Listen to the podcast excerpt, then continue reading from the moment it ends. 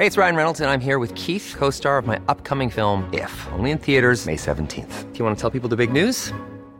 All right, I'll do. Sign up now and you'll get unlimited for $15 a month in six months of Paramount Plus Essential Plan on us. Mintmobile.com slash switch. Upfront payment of $45 equivalent to $15 per month. Unlimited over 40 gigabytes per month. Face lower speeds. Videos at 480p. Active Mint customers by 531.24 get six months of Paramount Plus Essential Plan. Auto renews after six months. Offer ends May 31st, 2024. Separate Paramount Plus registration required. Terms and conditions apply if rated PG.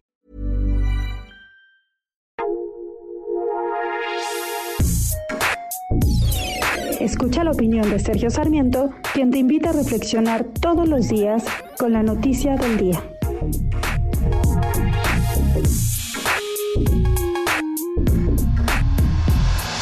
El presidente de la República, Andrés Manuel López Obrador, ha dedicado una parte significativa de su conferencia de prensa de esta mañana a cuestionar las columnas de los periódicos que se publican en la Ciudad de México. Mencionó a ocho periódicos, entre ellos al Heraldo de México.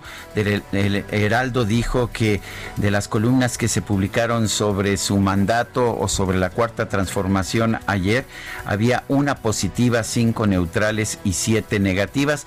Y así se fue, sobre todo los demás periódicos, diciendo que pues hay mucha, muchos comentarios negativos acerca de su mandato. Esto pues podría ser porque, como él dice, es el presidente más atacado de todos los tiempos. La verdad, yo tengo mis dudas. Quizás es un presidente que se ha aislado en su idea de la lealtad a ciegas y no está dispuesto a entender los errores que está cometiendo. Creo que el presidente de la República debería considerar que la prensa en México lleva muchos años siendo crítica y que esto es positivo.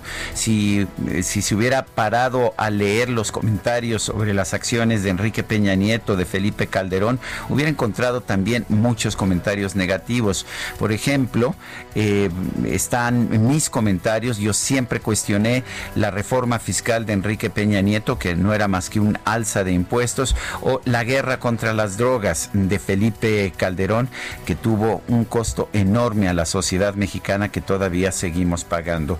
Pero a ver, también el presidente debería enfocarse no nada más a ver si las columnas son positivas o negativas, sino a cuál es el contenido de estas uh, columnas y de estos comentarios. Quizás se daría cuenta de que está cometiendo errores, de que como mandatario al poner a gente que no tiene experiencia en puestos importantes, al buscar una restatización de la industria de la energía, al poner obstáculos a la inversión privada en nuestro país, simple y sencillamente está agravando la situación económica de México.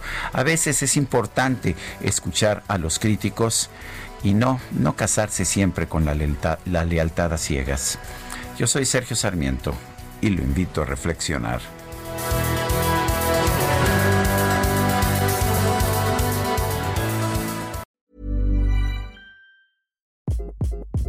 Hi, this is Craig Robinson from Ways to Win, and support for this podcast comes from Invesco QQQ, the official ETF of the NCAA. Invesco QQQ is proud to sponsor this episode and even prouder to provide access to innovation for the last 25 years. Basketball has had innovations over the years too. We're seeing the game played in new ways every day.